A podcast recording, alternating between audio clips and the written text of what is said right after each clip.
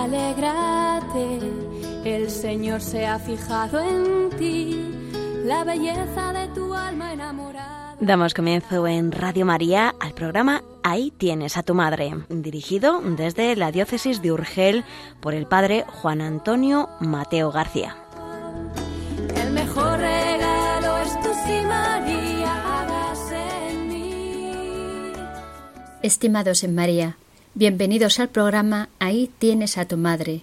Hoy don Juan Antonio Mateo, presbítero de la diócesis de Urgel, nos aleccionará sobre el título que damos a la Virgen de la Inmaculada Concepción. En su encíclica Redemptoris Mater, San Juan Pablo II, hablando de María llena de gracia, escribía las siguientes palabras. La plenitud de gracia indica la dádiva sobrenatural de la que se beneficia María porque ha sido elegida y destinada a ser Madre de Cristo. Y glosando estas palabras, el mismo Santo Pontífice, en una de sus catequesis marianas, decía, llena de gracia es el nombre que María tiene a los ojos de Dios. En efecto, el ángel, según la narración del evangelista San Lucas, lo usa incluso antes de pronunciar el nombre de María, poniendo así de relieve el aspecto principal que el Señor ve en la personalidad de la Virgen de Nazaret. Hoy, en este programa, vamos a profundizar sobre la santidad perfecta de María y concretamente sobre el título que la Iglesia le da de Inmaculada. María es la Virgen Inmaculada, la Virgen Purísima, la Virgen sin mancha. Ella ha sido hecha así por el Señor precisamente en vistas a su gran misión en la obra de la salvación. Para hablar de la Virgen Inmaculada es preciso antes hacer algunas consideraciones sobre un tema de fe muy importante, la doctrina del pecado original, sin la cual difícilmente se entendería lo que significa el título de Inmaculada. Así pues, en este programa, en esta primera parte, vamos a profundizar en algunos aspectos de esta doctrina del pecado original para luego comprender mejor lo que significa la Inmaculada Concepción de María. En la segunda parte lo iremos profundizando con otra catequesis brevemente comentada de San Juan Pablo II. Y finalmente, en la tercera parte, junto con la poesía, también haremos algunas consideraciones espirituales sobre lo que supone para nosotros, para la Iglesia, la Inmaculada Concepción de la Virgen María. Procedamos, pues, sin más preámbulos. Doctor Mateo, recuerdo un cántico que aprendí de pequeña y que decía Concebida sois María sin pecado original. Se cantaba por la Inmaculada. Hoy parece que ya casi nadie sabe qué es el pecado original. ¿Cree usted que podemos hablar de la Inmaculada Concepción de María sin tener en cuenta el pecado original? ¿Podría hablarnos un poco de este misterioso tema? Efectivamente, este es un tema misterioso. Ya San Agustín decía, a propósito del pecado original, que se trata de una doctrina muy difícil de entender, pero muy necesaria de ser predicada. Yo creo que sin tener en cuenta la doctrina sobre el pecado original, no podemos hablar de la Inmaculada Concepción, ni, de la redención, ni de muchísimos temas de nuestra fe católica. Ignorar esta doctrina comporta graves consecuencias. Lo dice explícitamente también el Catecismo de la Iglesia Católica cuando afirma que la doctrina sobre el pecado original nos proporciona una mirada realista sobre la situación del hombre y de su acción en el mundo. Es decir, en palabras del mismo catecismo, Ignorar que el hombre posee una naturaleza herida, inclinada al mal, da lugar a graves errores en el dominio de la educación, de la política, de la acción social y de las costumbres. A mí estas palabras del catecismo, viendo la situación actual, me parecen verdaderamente proféticas. ¿Y qué ha podido originar esta situación? ¿Cómo se podría describir el pecado original? Dios creó al hombre a su imagen y lo estableció en su amistad. Y como criatura espiritual, el hombre no puede vivir esta amistad más que en la forma de libre sumisión, dependencia a Dios. Así lo explica el Catecismo de la Iglesia Católica cuando, a partir del número 396, introduce el tema del pecado original. Esto que acabo de decir se expresa en la prohibición hecha al hombre de comer del árbol del conocimiento del bien y del mal. Evidentemente vemos que no se trata de un árbol común, no hay ningún árbol que dé estos frutos.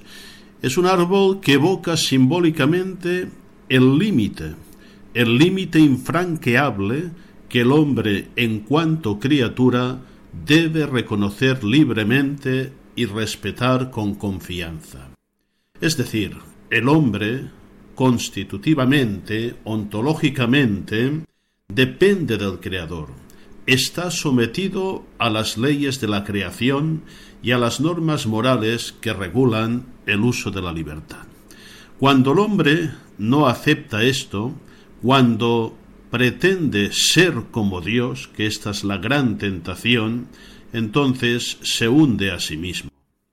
Hablando del primer pecado del hombre, el catecismo de la Iglesia Católica, concretamente en el número 397, nos dice que el hombre, tentado por el diablo, dejó morir en su corazón la confianza hacia su Creador, y abusando de su libertad, desobedeció al mandamiento de Dios.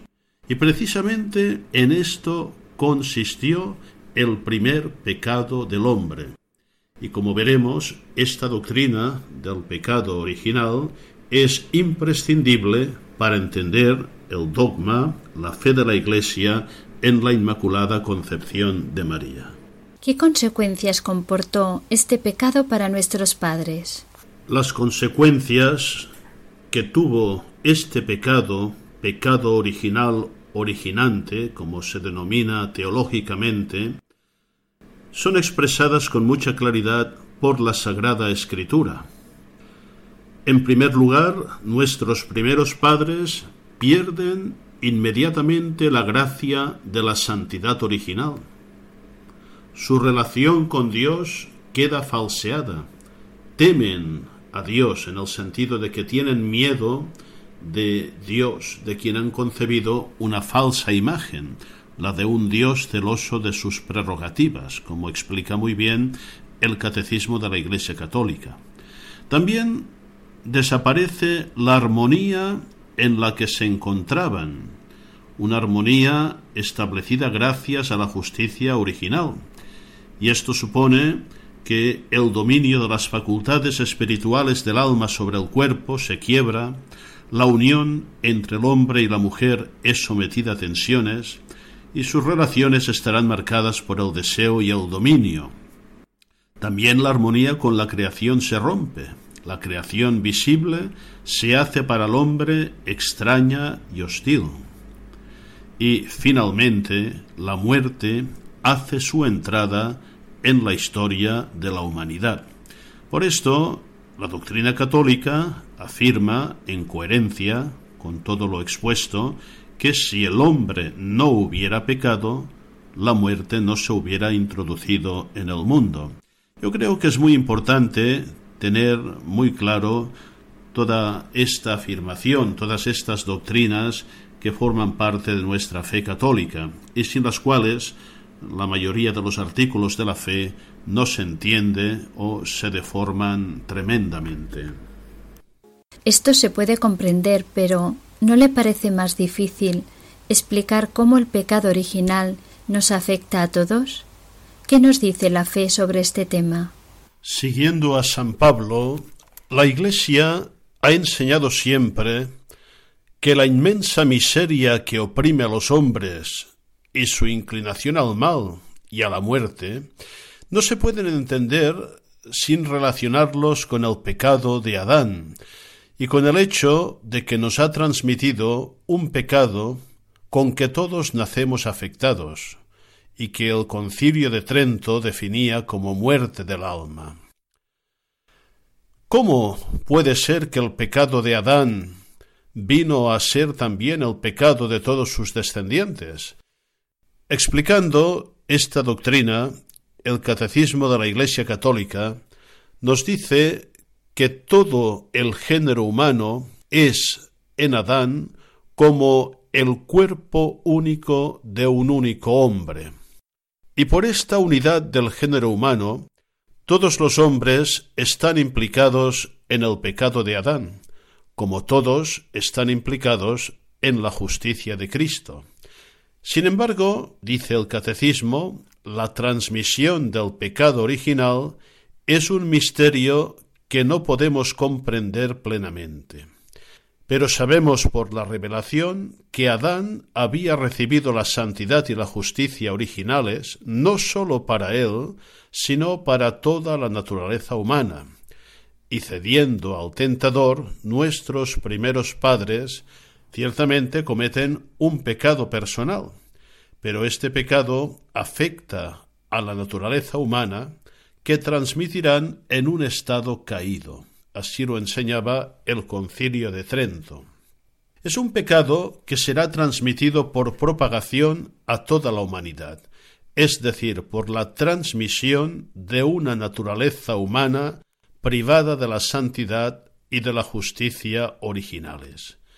Por eso el pecado original es llamado pecado de manera análoga, es un pecado contraído, no cometido, un estado y no un acto. Un buen amigo y muy buen teólogo, José Antonio Sayés, ponía un ejemplo que puede ser interesante para comprender todo esto. Decía, imaginen que un profesor llega al colegio en un día muy frío de invierno, a primera hora de la mañana, antes de que inicien las clases y apaga deliberadamente la calefacción. Todos los que vendrán después de él encontrarán el espacio del colegio totalmente frío, helado. Es un poquito lo que hacen nuestros primeros padres. Aquella gracia que debían transmitir a toda la naturaleza que siguiera a ellos, pues eh, ya ha perdido, ha perdido aquella comunión con Dios y recibimos un estado de naturaleza caído. Dice también el catecismo de la Iglesia Católica que aunque propio de cada uno, el pecado original no tiene en ningún descendiente de Adán un carácter de falta personal. Esto es importante. En teología se distingue el pecado original cometido por nuestros primeros padres como pecado original originante, mientras que el pecado original que nosotros tenemos al nacer en este mundo se llama el pecado original originado. Es la privación de la santidad y de la justicia originales. Pero esto tampoco nos tiene que llevar a una visión absolutamente negativa, catastrófica de la naturaleza humana. La naturaleza humana no está totalmente corrompida. Hay una base creatural buena. Está herida en sus propias fuerzas naturales, sometida a la ignorancia, al sufrimiento, y al imperio de la muerte, y por supuesto inclinada al pecado. Esta inclinación al mal que llamamos concupiscencia y que es motivo de lucha constante. El catecismo nos explica también que el bautismo, dando la vida de la gracia de Cristo, borra, cancela el pecado original y devuelve el hombre a Dios, pero las consecuencias para la naturaleza, debilitada e inclinada al mal, persisten en el hombre, y así se da el combate espiritual, que es fundamental en una perspectiva de realismo cristiano. La doctrina católica enseña la universalidad del pecado y la necesidad de la redención por parte de todos los hombres. Sin embargo, afirma una excepción en el caso de María. ¿No es algo arbitrario? Dios nunca actúa arbitrariamente. Todo su obrar es obrar de amor. Todo cuanto hace por nosotros está en función de su designio de salvación. Parecería que el pecado arruinó el proyecto de Dios sobre el hombre, pero no fue así. El Señor, en el mismo momento del pecado, anuncia ya una salvación, una salvación donde se prefigura una misteriosa mujer, aquella de cuyo linaje saldrá el que aplastará a la serpiente infernal. La Iglesia, leyendo desde Cristo la Sagrada Escritura, ha visto siempre en esta mujer una prefiguración de María. María es elegida por Dios, es preparada por Dios para llevar a cabo su designio de salvación, para actuar su misericordia. El Papa Juan Pablo II decía en su famosa encíclica sobre Dios rico en misericordia, que el amor de Dios, que era un amor puro hacia su criatura antes del pecado, después del pecado se convierte en misericordia. Y hay que advertir bien lo que significa este término. Misericordia está formada por dos palabras, miseria y corazón. La miseria del pecado. Dios nos sigue amando a pesar del pecado y para superar el pecado. Y en este designio de Dios, María tiene un lugar muy específico y fundamental. Ella de ser la madre del Salvador la que acoja al Redentor en nombre de toda la humanidad, la que le abra la puerta. Y ella debe ser purísima. El mal, el maligno, no puede encontrar en ella nada que sea suyo.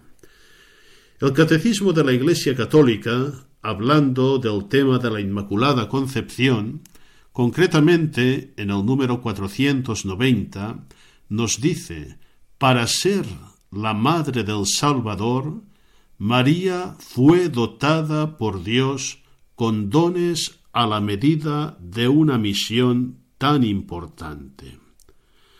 En efecto, para poder dar el asentimiento libre de su fe al anuncio de su vocación, era preciso que ella estuviese totalmente conducida por la gracia de Dios. A veces tendemos a ver los privilegios marianos como una auténtica rareza. De hecho, la palabra privilegio no es una palabra excesivamente afortunada. En realidad, lo que hace el Señor es colmar a María de estos dones en vistas a la salvación de todos los hombres. Por tanto, de arbitrariedad nada todo lo contrario, fidelidad del Señor a su designio, a sus promesas, a pesar del mal, a pesar del pecado. Finalmente, doctor Mateo, ¿cómo resumiría usted en pocas palabras lo que supone la Inmaculada Concepción de la Virgen María? Es verdad que la formulación dogmática, tal como la proclamó el Papa Pío IX, es relativamente cercana a nosotros pero su contenido forma parte del patrimonio de la fe de la Iglesia de todos los tiempos. Una fe que la Iglesia fue profundizando gracias a la reflexión de grandes teólogos, de santos, y sobre todo a la vivencia y a la devoción del pueblo fiel. El Catecismo de la Iglesia Católica, en el número 491, nos dice que a lo largo de los siglos la Iglesia ha tomado conciencia de que María, llena de gracia por Dios, había sido redimida desde su concepción. Es lo que confiesa el dogma de la Inmaculada Concepción, proclamado en 1854 por el Papa Pío IX. Y aquí el Papa nos dice exactamente lo que usted me preguntaba, el contenido de lo que supone la Inmaculada Concepción. Dice así, la bienaventurada Virgen María fue preservada inmune de toda la mancha de pecado original en el primer instante de su concepción, por singular gracia y privilegio de Dios omnipotente, en atención a los méritos de Jesucristo, Salvador del género humano. Estas palabras son muy importantes. Nos dice también que María es salvada, que su privilegio eh, está en conexión con la redención de Cristo. Y el mismo catecismo nos dice también en el número 492 que esta resplandeciente santidad del todo singular, de la que ella fue enriquecida desde el primer instante de su concepción, le viene toda entera de Cristo. Ella es redimida de la manera más sublime en atención a los méritos de su Hijo. Es decir, es una redención preventiva. María nunca ha tenido pecado original, nunca el maligno ha tenido en ella nada suyo. Es una redención preventiva. Ella ha sido prevenida en atención a los méritos de Cristo. Yo creo que aquí tenemos lo más importante sobre la doctrina de la Inmaculada Concepción. Y también hay que decir otra cosa, eh, que nos lo enseña el Catecismo de la Iglesia Católica, que no sólo María eh, fue preservada del pecado original, sino que María, por la gracia de Dios, permaneció pura de todo pecado personal a lo largo de toda su vida. Por ella es modelo eximio de santidad. Todo esto vamos a verlo ahora en la reflexión de la catequesis del Papa San Juan Pablo II que vamos a abordar en la segunda parte de este programa.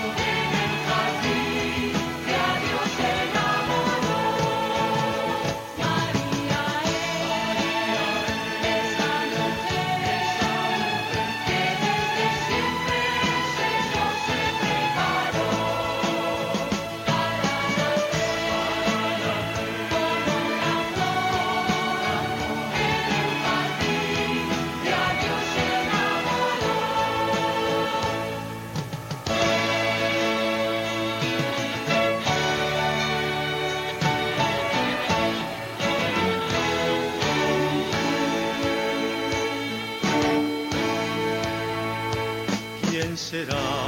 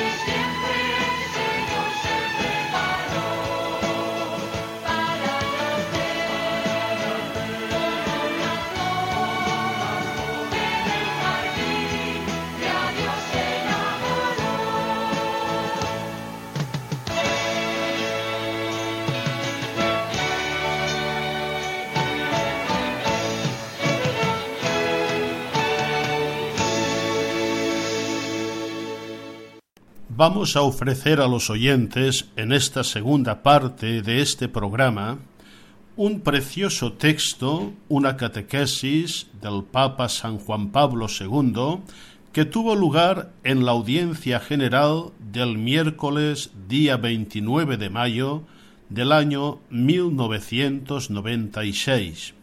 Forma parte de un conjunto de catequesis que el Santo Pontífice dedicó a la santidad de María. En el primer punto de esta catequesis, el Papa nos habla del llamado protoevangelio o primer evangelio. No sé si los oyentes habrán oído alguna vez esta expresión. Se trata de un texto del Antiguo Testamento, concretamente del libro del Génesis, capítulo 3, versículo 15, y se llama protoevangelio, primer evangelio, porque la tradición siempre lo ha considerado como un primer anuncio de la salvación después de la desgracia del pecado original. Nosotros vemos en muchas representaciones cómo la Inmaculada aplasta la cabeza de la serpiente infernal. Esta imagen está sacada de este texto bíblico. En realidad, como nos explicará el Papa, quien aplasta verdaderamente la cabeza de Satanás es el Hijo, el linaje de la mujer. Escuchemos pues con atención este primer punto de la mencionada catequesis. En la reflexión doctrinal de la Iglesia de Oriente, la expresión llena de gracia fue interpretada ya desde el siglo VII en el sentido de una santidad singular que reina en María durante toda su existencia. Ella inaugura así la nueva creación. Además del relato lucano de la Anunciación, la tradición y el magisterio han considerado el así llamado protoevangelio como una fuente escriturística de la verdad de la Inmaculada Concepción de María. Ese texto, a partir de la antigua versión latina, Ella te aplastará la cabeza, ha inspirado muchas representaciones de la Inmaculada que aplasta la serpiente bajo sus pies. Ya hemos recordado con anterioridad que esta traducción no corresponde al texto hebraico, en el que quien pisa la cabeza de la serpiente no es la mujer, sino su linaje, su descendiente. Ese texto, por consiguiente, no atribuye a María, sino a su Hijo la victoria sobre Satanás. Sin embargo, dado que la concepción bíblica establece una profunda solidaridad entre el progenitor y la descendencia, es coherente con el sentido original del pasaje la representación de la Inmaculada, que aplasta la serpiente no por virtud propia, sino de la gracia del Hijo.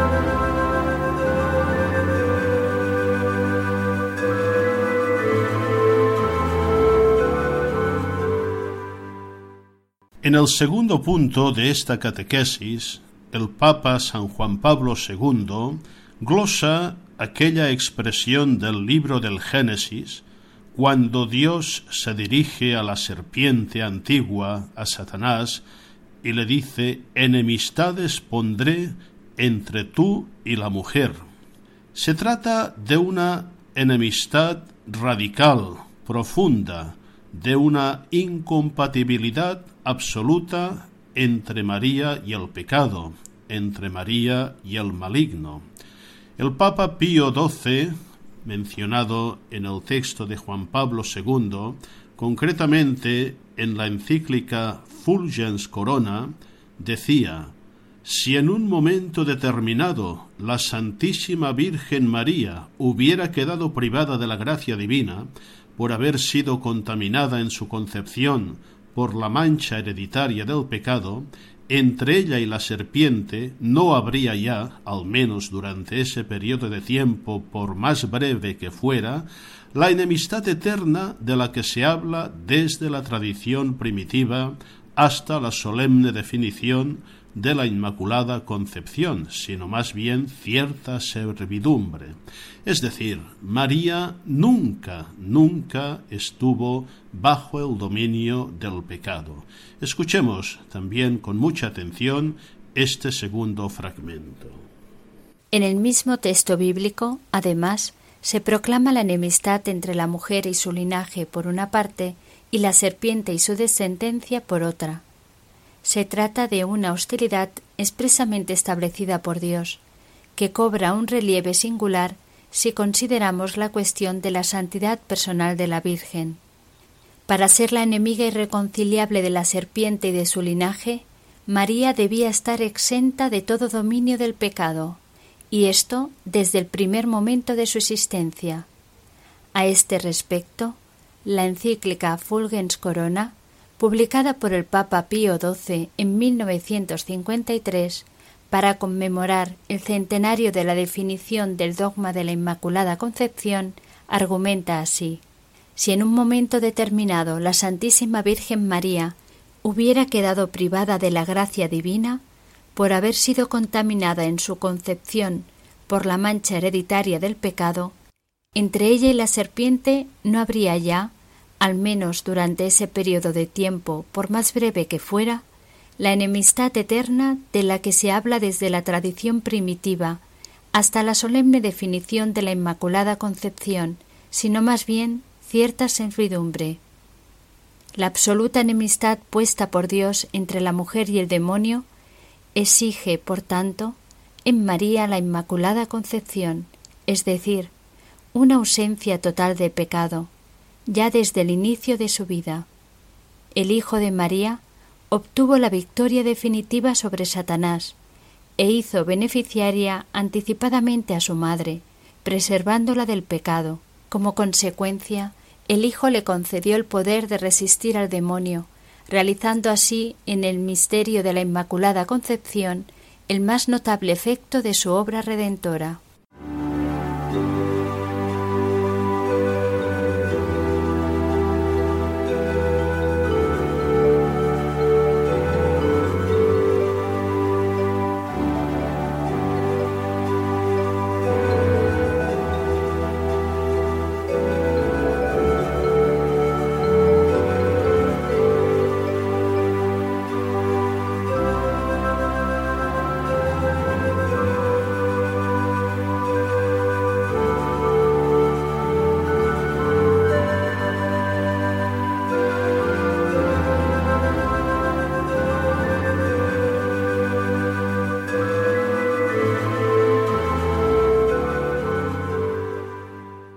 En el tercer punto de la catequesis que vamos a escuchar, el Papa alude a otras imágenes bíblicas que la tradición de la Iglesia también interpreta a la luz de María.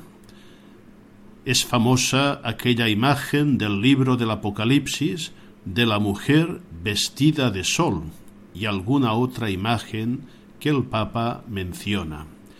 Como dice Juan Pablo II, estas imágenes, aunque no indican directamente el privilegio de la Inmaculada Concepción pueden interpretarse como expresión de la solicitud amorosa del Padre que llena a María con la gracia de Cristo y el esplendor del Espíritu.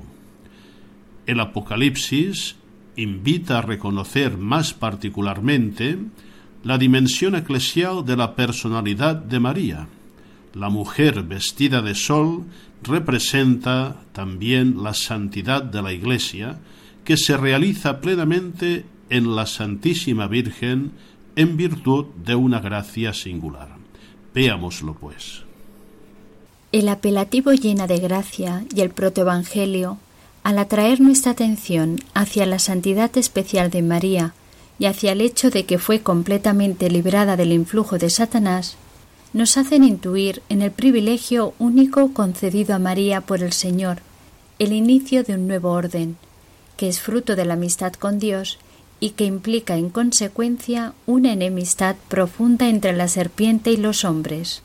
Como testimonio bíblico en favor de la Inmaculada Concepción de María se suele citar también el capítulo 12 del Apocalipsis, en el que se habla de la mujer vestida de sol. La exégesis actual concuerda en ver en esa mujer a la comunidad del pueblo de Dios, que da luz con dolor al Mesías resucitado.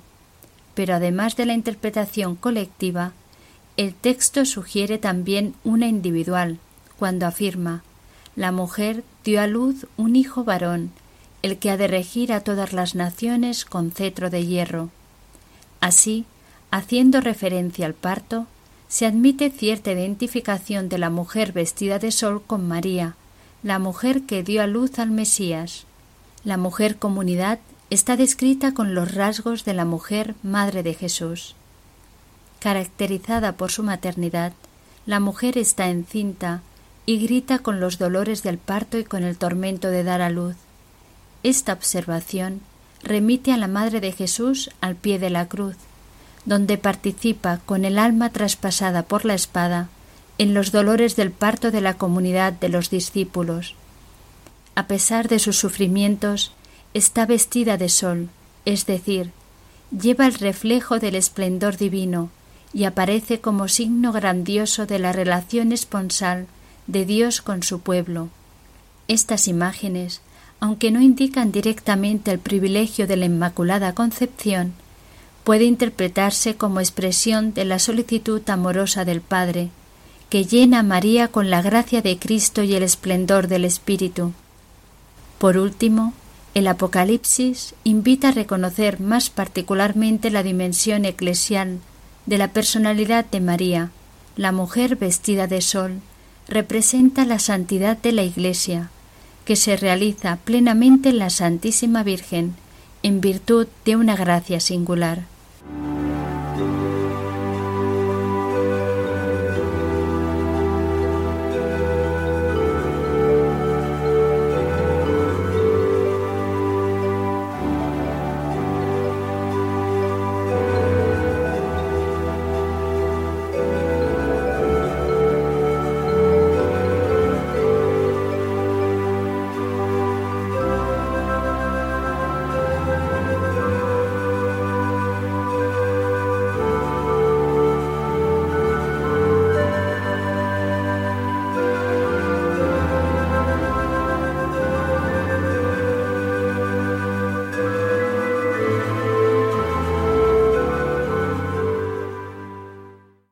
Finalmente, en el último y cuarto punto de la catequesis, el Papa hace referencia a la razón profunda por la cual María es eximida de pecado original. Ello se debe a su misión, a su papel en la economía de la salvación, es decir, en la realización del designio salvador de Dios en la historia. Es muy interesante la alusión que hace el Papa San Juan Pablo II a la teología de San Ireneo, que presenta a María como la nueva Eva, que con su fe y con su obediencia contrapesa la incredulidad y la desobediencia de Eva. Este papel en la economía de la salvación, como dice muy bien el Papa, exige la ausencia de pecado. Era conveniente que al igual que Cristo nuevo Adán, también María nueva Eva, nueva Eva no conociera el pecado y fuera así más apta para cooperar en la redención. De hecho, como explica muy bien el catecismo de la Iglesia Católica, eh, la redención nunca puede eh, separarse del contexto, del trasfondo del pecado original. Escuchemos con atención este último e interesantísimo punto. A esas afirmaciones escriturísticas, en las que se basan la tradición y el magisterio para fundamentar la doctrina de la Inmaculada Concepción, parecerían oponerse los textos bíblicos que afirman la universalidad del pecado. El Antiguo Testamento habla de un contagio del pecado que afecta a todo nacido de mujer. En el Nuevo Testamento, San Pablo declara que como consecuencia de la culpa de Adán, todos pecaron, y que el delito de uno solo atrajo sobre todos los hombres la condenación. Por consiguiente, como recuerda el Catecismo de la Iglesia Católica, el pecado original afecta a la naturaleza humana, que se encuentra así en un estado caído. Por eso, el pecado se transmite por propagación a toda la humanidad, es decir, por la transmisión de una naturaleza humana privada de la santidad y de la justicia originales. San Pablo admite una excepción de esa ley universal.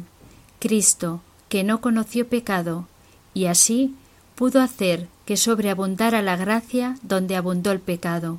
Estas afirmaciones no llevan necesariamente a concluir que María forma parte de la humanidad pecadora. El paralelismo que San Pablo establece entre Adán y Cristo se completa con el que establece entre Eva y María. El papel de la mujer, notable en el drama del pecado, lo es también en la redención de la humanidad. San Ireneo presenta a María como la nueva Eva, que con su fe y su obediencia contrapesa la incredulidad y la desobediencia de Eva. Ese papel de la economía de la salvación exige la ausencia de pecado. Era conveniente que, al igual que Cristo, nueva Adán, también María, nueva Eva, no conociera el pecado y fuera así más apta para cooperar en la redención. El pecado que como torrente arrastra a la humanidad se detiene ante el Redentor y su fiel colaboradora, con una diferencia sustancial. Cristo es totalmente santo en virtud de la gracia que en su humanidad brota de su persona divina, y María es totalmente santa en virtud de la gracia recibida por los méritos del Salvador.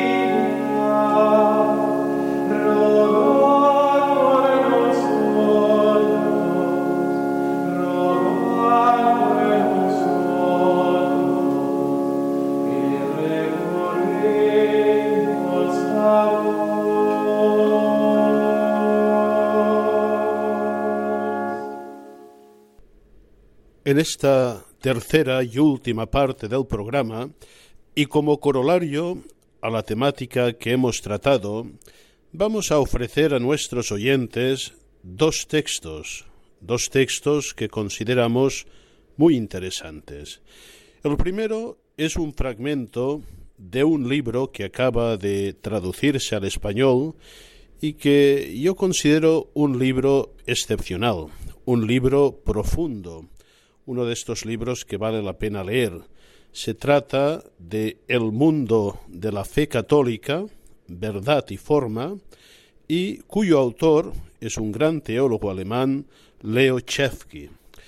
Hablando de la Virgen María, tiene unos párrafos que son excepcionales. Vamos a escuchar uno de ellos. Dice así. Si el catolicismo constituye la representación más decisiva de la fe en la encarnación de Dios, María constituye el órgano más sublime y el instrumento más sutil para la afirmación y la difusión en la humanidad de esta misma encarnación a través de Cristo. Por lo tanto, no nos puede sorprender que la religiosidad católica retroceda y se reduzca donde desaparece la comprensión de María como la más alta expresión de la encarnación. No existe ninguna verdad más próxima al misterio de la vida y de la acción trinitaria de Dios, a la redención y a la gracia, que la verdad mariana. La posición de María en la teología y en la religiosidad no puede compararse con la de ningún otro santo o apóstol, ya que ningún santo o apóstol tiene como persona individual una posición o un significado en el orden salvífico. Tal significado es un privilegio exclusivo de María debido a su relación singular con Cristo y con el misterio de la encarnación redentora, a cuya expansión, crecimiento e integración ha contribuido justo desde el lado humano. Como su ser y sus actos deberían, sobre todo, contribuir a expresar la obra redentora divina, debiendo reforzar incluso la dimensión humana del misterio del Dios encarnado, se hace también comprensible cómo María puede ser el arquetipo y la mediación que se transmite y ayuda al hombre que busca la salvación. Estas palabras del gran teólogo Leuchevsky nos permiten entender aquella expresión que comentamos en un momento determinado del Papa Pablo VI cuando decía Nemo Christianus nisi Marianus. No se puede ser cristiano sin ser mariano. En este mismo texto de Chevsky hay otro párrafo que queremos leer porque nos parece muy en relación con lo que hemos expuesto sobre el tema de la Inmaculada Concepción y la comprensión de los llamados privilegios marianos.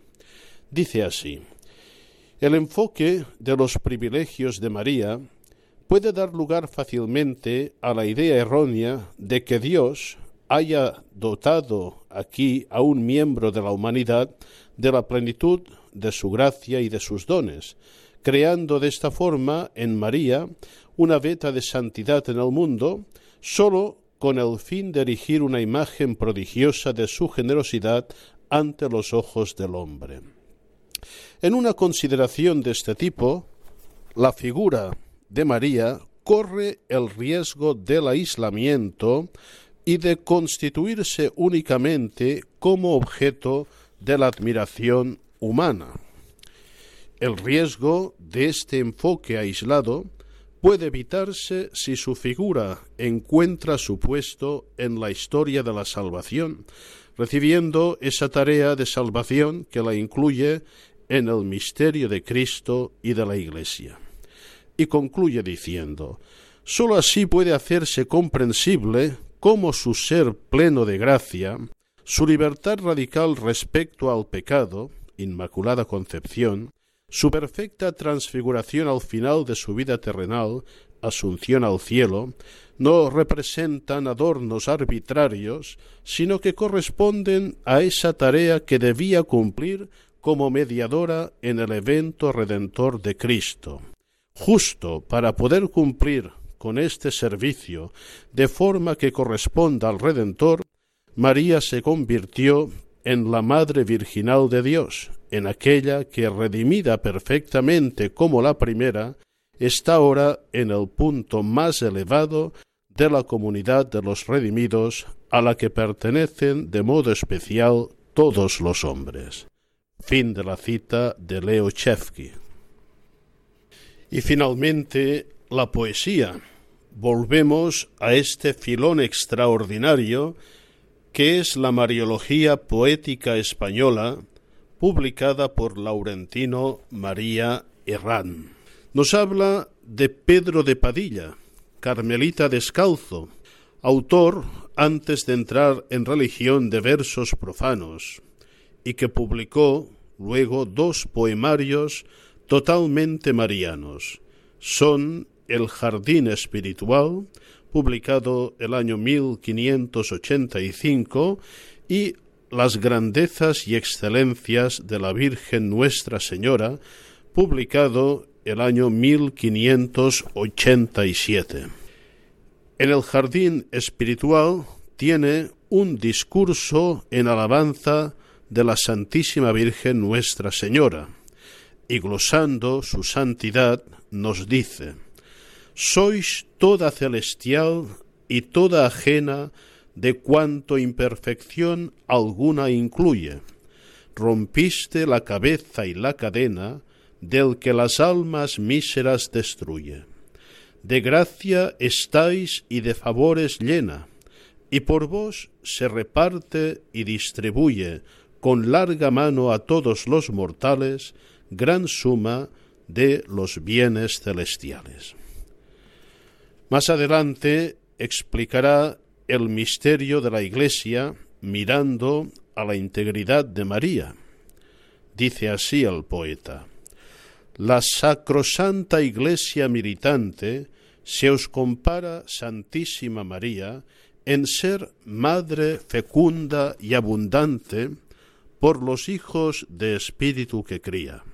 También su integridad es semejante a la que os hace eterna compañía, y como vos es madre y virgen bella, que no podrá el infierno contra ella. En el canto primero de las grandezas nos ofrece otra bella poesía. Dice así y haciendo a grandeza tal la salva, quiso mostrarnos que, como entendida, sin el sol la mañana ser no puede, a la Virgen lo mismo le sucede, que es imposible ser considerada como mañana del dichoso día de la gracia sin verse acompañada de aquella luz que el sol divino envía, con la cual precedida y adornada fue en el instante que se concebía, porque si estaba el sol con ella junto, no le pudo faltar ni por un punto. Y nos dice Laurentino María Herrán que de este poeta, casi desconocido, los que elaboraron la versión castellana de la liturgia de las horas tomaron para el himno de las segundas vísperas del común de la Virgen un fragmento que dice Ninguno del ser humano como vos se pudo ver, que a otros les dejan caer y después les dan la mano. Mas vos, Virgen, no caíste como los otros cayeron, que siempre la mano os dieron, con que preservada fuiste. Y concluye diciendo Laurentino María Herrán que se trata de la expresión plástica tan asequible para presentar la redención preventiva, recurso que se va a hacer tópico en la llamada poesía inmaculista.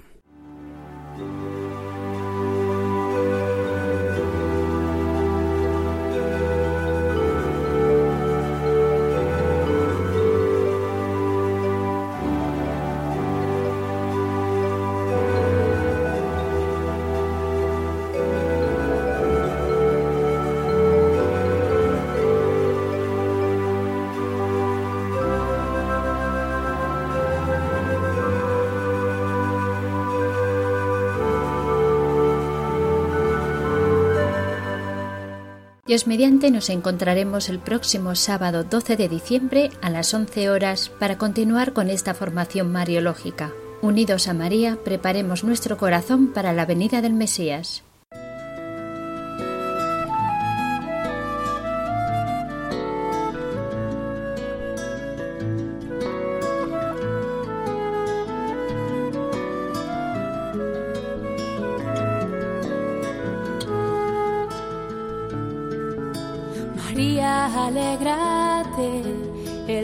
Señor se ha fijado en ti. Finaliza en Radio María, ahí tienes a tu madre, un programa dirigido desde la diócesis de Urgel por el padre Juan Antonio Mateo García. Pues su espíritu desciende hoy y la gracia se derrama hasta llenar tu corazón.